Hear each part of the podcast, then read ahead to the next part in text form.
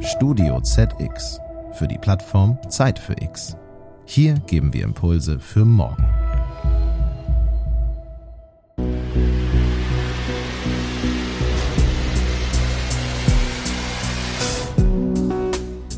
Informatik, Computer Science, Coding, Hacking.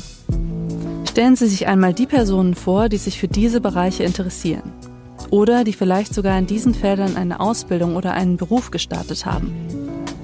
Na, haben Sie auch einen eher blassen jungen Mann vor sich?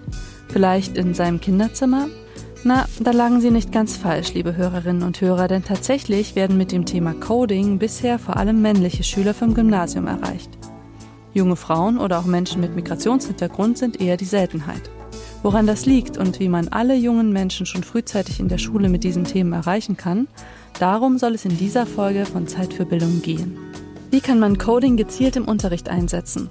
Und zwar vielleicht auch in den Fächern, in denen die Verbindung zur Informatik gar nicht unbedingt so naheliegend ist. Wie kann das Thema auch für Mädchen oder für andere Gruppen an Bedeutung gewinnen? Und wie gibt man allen die gleichen Chancen, ohne bestimmte Gruppen von vornherein als irgendwie defizitär zu markieren? Darüber spreche ich in der heutigen Folge des Podcasts mit Dr. Diana Knudel, Co-Founderin und Geschäftsführerin der Online-Plattform AdCamps, die Schulen bei der Umsetzung von Programmierkursen unterstützt. Und mit Michael Vollmann, Leiter des Bereichs Gesellschaftliches Engagement bei Amazon Deutschland, der mit der Initiative Amazon Future Engineers junge Leute zum Coden bringen will. Herzlich willkommen. Dankeschön, hallo. Hi. Kommen wir gleich mal zur ersten Frage. Wenn man junge Leute erreichen will, muss man ja irgendwie cool sein. Was sind denn eurer Meinung nach die coolsten Coding-Projekte für junge Leute derzeit auf dem Markt? Was ist denn gerade so cool und angesagt? Also mir ist eine Initiative aufgefallen, kommt aus den USA. Da hat Pharrell Williams eine Initiative mit unterstützt mit seiner NGO Yellow. Das Ganze heißt Your Voice is Power. Da geht es so beim Black Lives Matter Movement darum, einen Song oder eine Version des Songs Entrepreneur nachzubauen, nachzusingen und da auch Programmieren einzusetzen mit der Software EarSketch von der Georgia Tech University. Es ist eine Software, mit der ich eben einen Beat programmieren kann und die besten Songs werden dann prämiert und erhalten Preisgelder. Ich glaube, sowas ist ein gutes Beispiel, wie, wie es gar nicht so vordergründig nur um Programmieren gehen kann, sondern vor allem auch um Geschichte, um Soziologie und eben auch um Musik, was sehr viel Spaß macht. Und vielleicht, wenn ich noch eine Sache ergänzen kann, also ein Tool, das ich großartig finde, nennt sich Scratch. Und damit können einfach schon Kinder in recht jungem Alter anfangen, eigene Projekte umzusetzen und wirklich Grundlagen der Programmierung zu lernen. Und das Ganze läuft im Browser, ist auch kostenfrei und ja, gibt's in allen möglichen Sprachen, auch in Deutsch. Und das finde ich einfach ein super Tool, um einzusteigen in die Thematik. Jetzt habt ihr ja schon Sachen beschrieben, die ziemlich cool daherkommen. Ich glaube auch so, dass sie junge Leute direkt ansprechen wollen. Wie kommt man denn in diese Liga?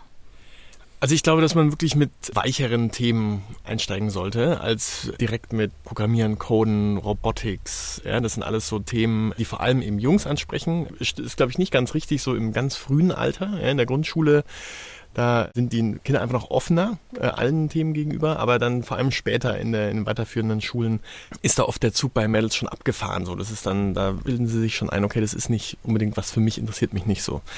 Das heißt, Programme, die so weichere Themen ansprechen, das kann äh, Design sein, Mode, das kann aber auch ähm, zum Beispiel Musik eben, wie gesagt, oder nachhaltige Entwicklung. Ja, Klimaschutz, ganz großes Thema, was die Jugendlichen einfach intrinsisch motiviert. Und wenn man darauf aufbauen, dann Bildungsprogramme schafft, die so Coding oder Programmieren als Instrument mit einführen, ich glaube, dann hat man gute Chancen, dass man eben auch viele erreicht und die zum Mitmachen irgendwie begeistern kann. Mhm. Jetzt hast du schon angesprochen, dass junge Frauen sich eventuell nicht so davon angesprochen fühlen, von den Begriffen Coding oder Robotics. Ne? Woran könnte das denn liegen? Also gibt es da eine Erklärung für, dass sie, wie du jetzt gerade gesagt hast, ne, nur im jungen Alter erreichbar sind und später eher nicht mehr? Naja, wie du eben auch in der Intro schon gesagt hast, haben viele ein bestimmtes Bild oder so Stereotype im Kopf und stellen sich eben vor, dass das Bereiche sind, die eher für Jungs oder für Männer geeignet sind. Aber das ist eben gar nicht so, sondern Frauen können das genauso gut. Und warum weniger Frauen in den Bereich gehen, da gibt es ganz viel Forschung zu, aber es gibt nicht den einen Grund. Das sind sicherlich viele verschiedene Ursachen. Und das fängt eben auch in der Schule an, dass dann vielleicht eher die Jungs diese technischen Fächer wählen. Und was wir auch sehen bei unseren Unterlagen, die wir über unsere Plattform zur Verfügung stellen, wir fragen da die Lehrkräfte auch ab, mit welchen Zielgruppen die das nutzen. Und je jünger die SchülerInnen sind, desto mehr äh, Mädchen werden auch erreicht. Und wenn die dann in den älteren Klassen sind und es dann auch ein freiwilliges Fach ist, dann sind es wieder vermehrt Jungs, die diese Fächer wählen. Und ja, die Pubertät spielt da bestimmt eine wichtige Rolle, dass man eben besonders weiblich sein möchte und dann eben sich dem Stereotyp so ein bisschen anpasst und vielleicht eher dann doch Sprachen wählt und nicht Informatik oder Physik. Mhm. Hm, ich glaube auch Rollenvorbilder sind ganz wichtig. Ne? Also die fehlen einfach oft. Darum ist ja so großartig, dass es davon immer mehr gibt. Ja? Aber vor allem, wenn ich mich identifizieren kann mit den Lehrenden oder auch mit den Berufstätigen und ich eben weiß, was ich später damit machen kann, umso konkreter ich das, glaube ich, vor Augen habe und umso mehr ich abgucken kann bei, bei älteren Vorbildern, umso ja, einfacher sehe ich das auch, dass das auch was für mich ist. Und umso mehr habe ich Lust, auch überhaupt mal zu entdecken, ob ich darin gut bin und ob ich darin Stärken habe. So. Absolut. Also das Thema Rollenmodelle, Vorbilder ist super wichtig. Und was wir eben auch sehen in den Schulen, wenn es weibliche Informatiklehrkräfte gibt, dann ist es oft so, dass mehr Mädchen auch äh, quasi den Kurs wählen oder sich das dann vielleicht auch eher zutrauen. Vielleicht sprechen die die Schülerinnen auch eher an. Aber Vorbilder und Rollenmodelle in dem Bereich sind super wichtig. Du hast dich ja selber für so eine technische Laufbahn entschieden, Diana. Kannst du mal erzählen, wie das bei dir damals war? Mhm. Genau, ich habe selbst Informatik beziehungsweise Medieninformatik studiert. Das war mir damals auch sehr wichtig. Mhm. Und ich hatte tatsächlich kein Informatik in der Schule ich habe mich sehr stark interessiert für das Internet und die Möglichkeiten, dass man darüber kommunizieren kann und war einfach neugierig und bin dann da wirklich äh, durch diesen Medienanteil sozusagen reingekommen und habe dann eigentlich erst während des Studiums gemerkt, wie toll das ist und vor allem, was für tolle Möglichkeiten man hat, wenn man programmieren kann, weil man so einfach und unkompliziert digitale Produkte entwickeln kann und ja auch komplette Unternehmen gründen kann mit einem digitalen Produkt. Und genau, das war eben auch ein Grund, dass ich gesagt habe, es ist so schade, dass viele Mädchen keine Möglichkeit haben, das in der Schule kennenzulernen. Und dass es sicherlich hilfreich ist, wenn man früher die Chance bekommt, das mal auszuprobieren, um dann für sich zu entscheiden, ob man weitermachen möchte oder nicht. Und das war dann eben ein Grund, warum wir dann unter anderem AppCamps gegründet haben. Mhm. Vielleicht kannst du noch mal ganz kurz erklären für die Hörerinnen und Hörer, was AppCamps ist. Also AppCamps ist eine digitale Plattform und wir entwickeln Unterrichtsmaterialien rund um die Themen Informatik und Medienkompetenz für Schulen. Also Lehrkräfte registrieren sich bei uns und können dann kostenfrei auf die Unterlagen zugreifen und die im Unterricht nutzen. Und das machen mittlerweile auch sehr viele Lehrerinnen und Lehrer, weil es gar nicht so wahnsinnig viele studierte Informatik-Lehrkräfte gibt. Viele Lehrkräfte unterrichten das fachfremd und die sind einfach sehr dankbar, wenn sie passende, gut aufbereitete Unterrichtsmaterialien bekommen. Ihr kümmert euch ja auch darum, Unterrichtsmaterialien für verschiedene Fächer zur Verfügung zu stellen, um dann so eine Kombination aus zum Beispiel Musik und Informatik oder Sozialkunde und Informatik anzubieten. Wie wird das angenommen?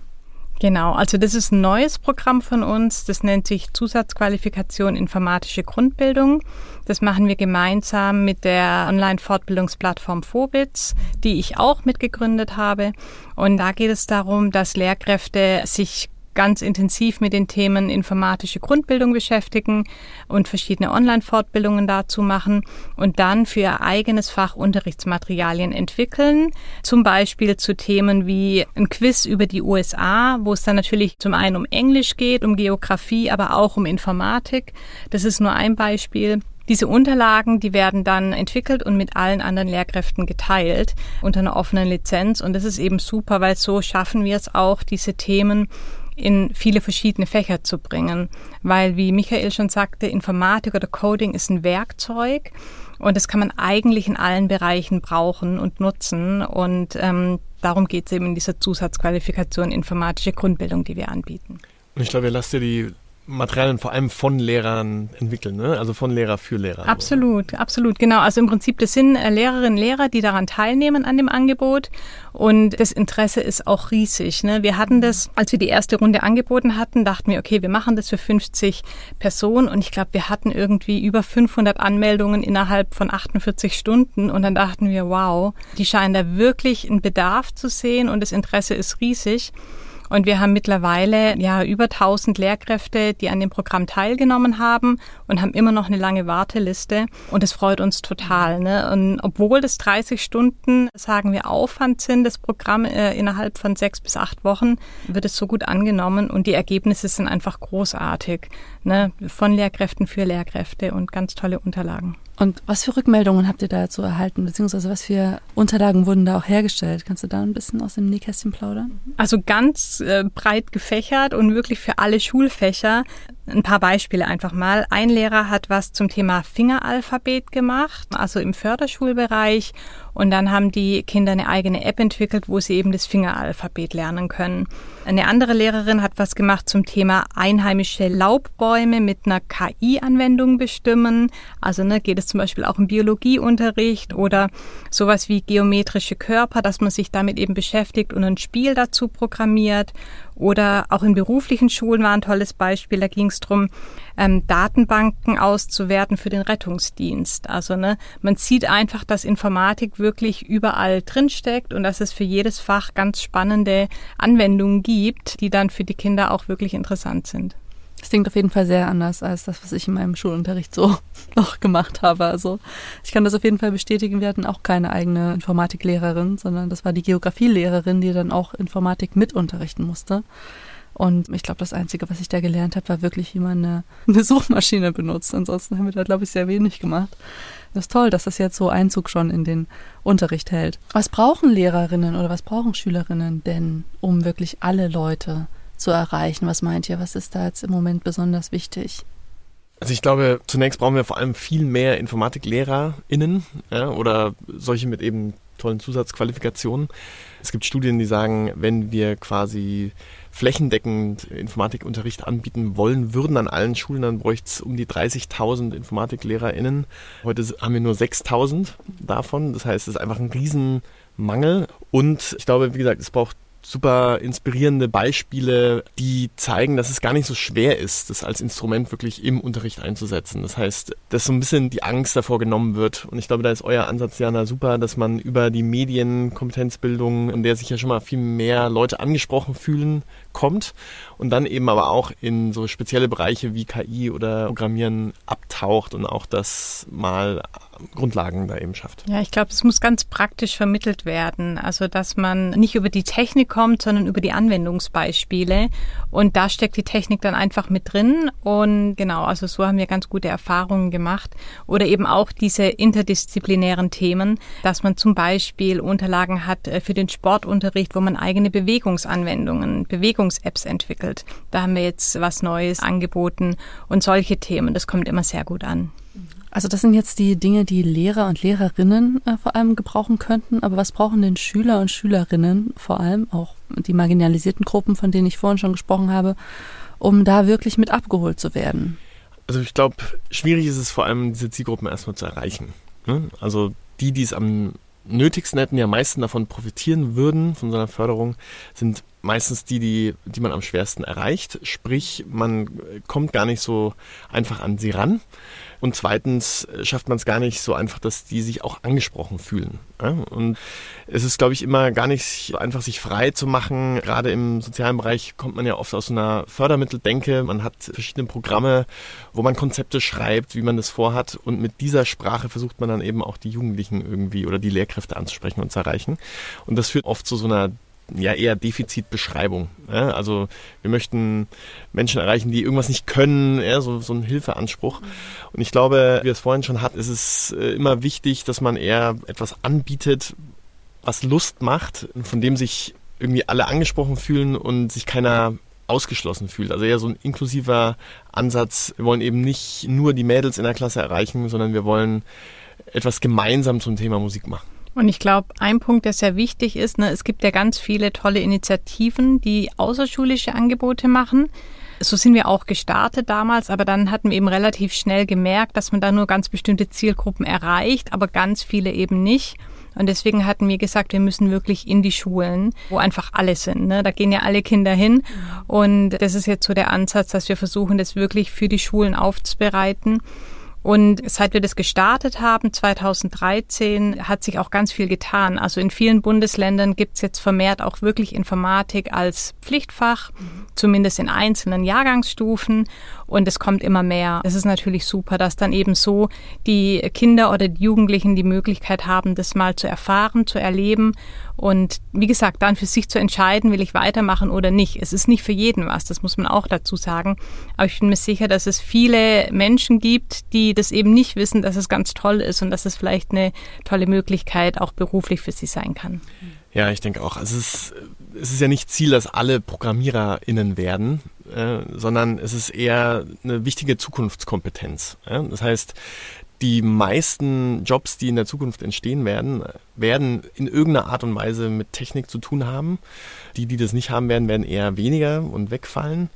Wir wissen aber heute noch gar nicht, wie diese Jobs aussehen ja, und was ich dafür genau können muss. Das heißt, es ist nicht nur wichtig, dass die, die Kinder und Jugendlichen heute die Technik anwenden können, sondern dass sie auch so ein gewisses Grundverständnis davon haben, wie eigentlich ein Computer, wie das Internet, wie ein Algorithmus funktioniert und wie der mein tägliches Leben beeinflusst und wie ich dann eben auch diesen Algorithmus beeinflussen kann, weil die zukünftigen Generationen werden vielleicht gar nicht mehr den Unterschied zwischen offline und online, zwischen analog und digital so richtig verstehen können, weil es einfach so alle Lebensbereiche komplett äh, umfassen wird. Und darauf müssen wir sie vorbereiten, indem wir eben ihnen die Kompetenzen vermitteln. Weil das ist nicht nur für den Job wichtig, glaube ich, sondern auch, wenn man ein mündiger Bürger sein möchte. Also das hat ganz große Einflüsse auf unsere Demokratie, auf das Engagement, auf wie wir eben auch heute miteinander kommunizieren und zusammenleben. Du hast ja uns heute auch ein Projekt mitgebracht, das Amazon Future Engineer Projekt. Magst du da ein bisschen drüber erzählen? Wie geht ihr da ganz genau vor und welche Kompetenzen werden da vermittelt? Ja, vielen Dank für die Möglichkeit und die Einladung. Also Amazon Future Engineer ist eine philanthropische Initiative, die sich zum Ziel gemacht hat, Kinder und Jugendliche vor allem aus sozial benachteiligten und herausgeforderten Hintergründen eben zu unterstützen, um mit Informatikbildung in Kontakt zu kommen und da auch mal die Chance zu haben, zu erkennen, ob, das, ob sie darin Chancen haben, ob sie darauf Lust haben, da, da eben weiterzumachen und sie eventuell sogar in, in einem beruflichen Werdegang darin zu unterstützen. Das heißt, das Programm hat drei Säulen. Es ist vor allem fördernd tätig, es ist ein Förderprogramm. Wir unterscheiden da zwischen IT entdecken. Da möchten wir vor allem Kinder und Jugendliche mal heranführen an die Informatik. Da machen wir ganz viel Workshops an Schulen, eben immer in Zusammenarbeit mit gemeinnützigen Partnerorganisationen, wie zum Beispiel der Ready School for Digital Integration oder der Hacker School oder den jungen TüftlerInnen aber auch außerschulische Angebote, zum Beispiel über Meet and Code während der Code Week. Einfach, dass jedes Jugendzentrum auch mal die Tools und die Möglichkeiten erhält, auch Coding-Workshops anzubieten. Bei IT ähm, erlernen geht es eher darum, dass wir eben wirklich auch LehrerInnen befähigen möchten, sich fortzubilden und Lehrmaterialien zu entdecken, dass sie das auch wirklich lehren können an Schulen. Da arbeiten wir zum Beispiel mit AppCamps zusammen mit der Diana. Und bei IT-Studieren ist so der dritte Block des Programms. Da geht es darum, dass wir Studierende im ersten Semester de, eines Informatikstudiums quasi den Einstieg erleichtern über ein kleines Stipendium. Da arbeiten wir mit dem Stiftverband zusammen im Deutschlandstipendium. Aber auch mit Rock Your Life bauen wir ein Mentorenprogramm auf, wo es eben darum geht, dass Mitarbeitende von Amazon und ein Student, eine Studierende ein Mentoring-Paar bilden und da der Einstieg erleichtert wird. Und ja, so hoffen wir wirklich, dass wir von der Kindheit zum Beruf es einfacher machen, mit IT in Berührung zu kommen.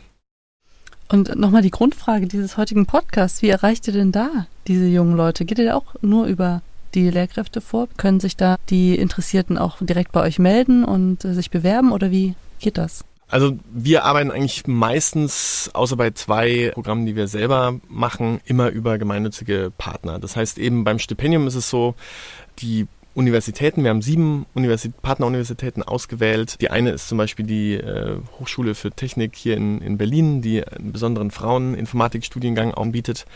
Und die suchen die Studierenden aus, die das Stipendium äh, bekommen sollen. Da ist eben auch, sind besondere Leistungen wichtig, aber eben auch Migrationsgeschichte oder sonstige Herausforderungen in der Biografie, sage ich mal bei Workshops, wie gesagt, mit den genannten Partnern, weil wir selber nie an Schulen gehen werden oder wollen, sondern wirklich immer über gemeinnützige Partner das machen, die sich da auch besonders gut drin auskennen. Ein Angebot machen wir selbst, das sind virtuelle Besuchertouren in unseren Logistikzentren. Dort ist es so, das haben wir vor Corona schon für jedermann angeboten, dass, dass man einfach vorbeikommen kann und mal eine Tour bekommen kann in einem Logistikzentrum. Wir haben das jetzt für das Amazon Future Engineer Programm ein bisschen getweakt sozusagen, gehackt. Ja. Wir bieten das jetzt für Schulklassen an und der Inhalt dreht sich vor allem darum, wie Informatik, KI, Robotik, aber auch Sensorik, Algorithmen, maschinelles Lernen in der Logistik heute schon eingesetzt werden. Und da komme ich eben genau mit so Anwendungsfällen, mit echten Anwendungsfällen in Berührung und sehe auch Leute, die damit zusammenarbeiten, live und in Persona. Das heißt, wir sehen es als Berufsorientierungsangebot für Schulklassen. Und darauf aufbauen gibt es auch ein kleines Coding-Game, wo ich quasi die Roboter, die ich bei der Tour schon live gesehen habe, auch selber programmieren kann. Da geht es dann quasi spielerisch drum, gegen meine Schulkameradinnen anzutreten und ein Geburtstagsgeschenk möglichst schnell auszuliefern. Ja, das ist die Cyber Robotics Challenge. Das sind so die einzelnen Angebote, die wir selber machen. Ansonsten versuchen wir wirklich immer über gemeinnützige Partner und eben auch über kreative Wege die Schülerinnen zu erreichen. Also zum Beispiel arbeiten wir mit anderen Partnern aus anderen Förderprogrammen zusammen, zum Beispiel mit der Eiche in Berlin oder mit der Tafel, die eben genau an die Zielgruppen schon rankommen und bieten denen eben für ihre Mitglieder dann Coding-Workshops an. Und so versuchen wir eben die NGOs, die spezialisiert sind auf Coding in Verbindung zu bringen und in Partnerschaft zu bringen mit Organisationen, die mit besonders bedürftigen Zielgruppen arbeiten. Und wie sieht eure Zusammenarbeit ganz genau aus? Die ist noch recht jung, aber wir haben schon ganz viel vor und geplant. Und zum einen wollen wir, wir hatten ja vorhin schon über Vorbilder und Rollenmodelle gesprochen, ein gemeinsames Programm starten, das heißt Glass-Chats. Das gibt es auch schon in anderen Ländern, auch unterstützt von Amazon. Und wir wollen das eben jetzt hier gemeinsam im deutschsprachigen Raum organisieren. Und da ist eben die Idee, dass sich Schulklassen anmelden können und dann eine Person aus der Tech-Branche virtuell ins Klassenzimmer holen kann. Und dann hat man so 30 Minuten Zeit, kann Fragen stellen. Die Schulklasse bereitet das natürlich ein bisschen vor. Und die Entwicklerin zum Beispiel beantwortet Fragen, erzählt von ihrem Werdegang und ja, da haben eben die SchülerInnen dann mal die Möglichkeit, da in Austausch zu treten, Fragen zu stellen und vielleicht auch sehen, hey, das ist eine Frau, die ist den Weg gegangen und es scheint ihr ja ganz gut zu gefallen. Vielleicht möchte ich das auch mal machen. Genau, da geht es genau um die Vorbilder, die eben oft fehlen. Und da geht es gar nicht so um die Vermittlung von technischem Know-how oder irgendwas, sondern wirklich um Biografien. Also da stellen wir Fragen wie, was waren denn für dich Vorbilder oder was waren für dich Hürden und wie hast du die gemeistert? Ja, welches Stipendium hast du vielleicht bekommen oder wie hast du dich eigentlich und warum hast du dich für welchen Studiengang entschieden oder für welche Ausbildung und wie hast du dann eventuell weitergemacht und wie bist du bei so einer namhaften Firma gelandet? Das sind ja oft auch dann Einsichten, die die Schüler mehr motivieren als jetzt ein reiner Coding-Workshop. Und teilweise ist auch so, dass für viele Kinder oder Jugendliche erstmal ganz interessant ist, was für Möglichkeiten habe ich denn? Es gibt Ausbildung, es gibt Studium, sowohl an der Fachhochschule als auch an der Universität. Und wenn die das von zu Hause nicht mitbekommen, dann ist es einfach super hilfreich, da mal Einblicke zu bekommen, ein bisschen mehr zu erfahren und wirklich aus der Praxis zu hören, was sind denn die Unterschiede zwischen einer Ausbildung und einem Studium? Und ah, es gibt sowas wie BAföG, wo ich mir auch ein Studium vielleicht finanzieren kann. Und ich denke, das sind alles Dinge, die sind super hilfreich, um das dann eben von außen nochmal in die Schule zu bringen. Es ging in der heutigen Folge ja vor allem um Vernetzung und ich merke schon, ihr seid ein richtiger Knotenpunkt für Lehrer, Lehrerinnen, Schüler, Schülerinnen und auch für Menschen, die sich im Coding auskennen und gerne darüber berichten wollen. Aber wie finden denn all diese Leute jetzt eigentlich zu euch? Ja, ich denke, am einfachsten ist es über die Webseiten, also über www.appcamps.de. Da findet man unsere Angebote und euch findet man auch. Genau, unter www.amazonfutureengineer.de kann man sich für die kostenlosen Besuchertouren anmelden. Derzeit immer dienstags um 10.30 Uhr. Und dort findet man auch die kostenlose Cyber Robotics Challenge, den Coding-Wettbewerb für Schulklassen. Super, dann danke ich euch, dass ihr da wart und mir davon erzählt habt. Und mal schauen, vielleicht erreichen wir ja den einen oder anderen. Super, vielen Dank für die Einladung. Danke fürs Interesse.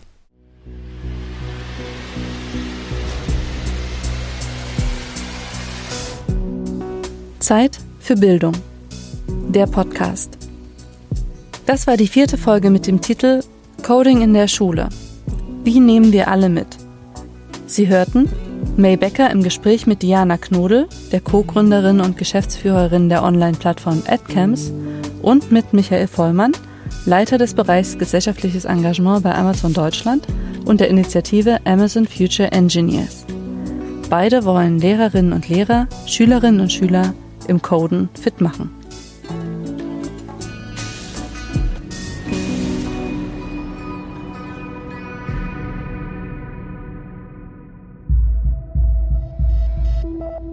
Podcast ist eine Produktion von Studio ZX für die Plattform Zeit für X.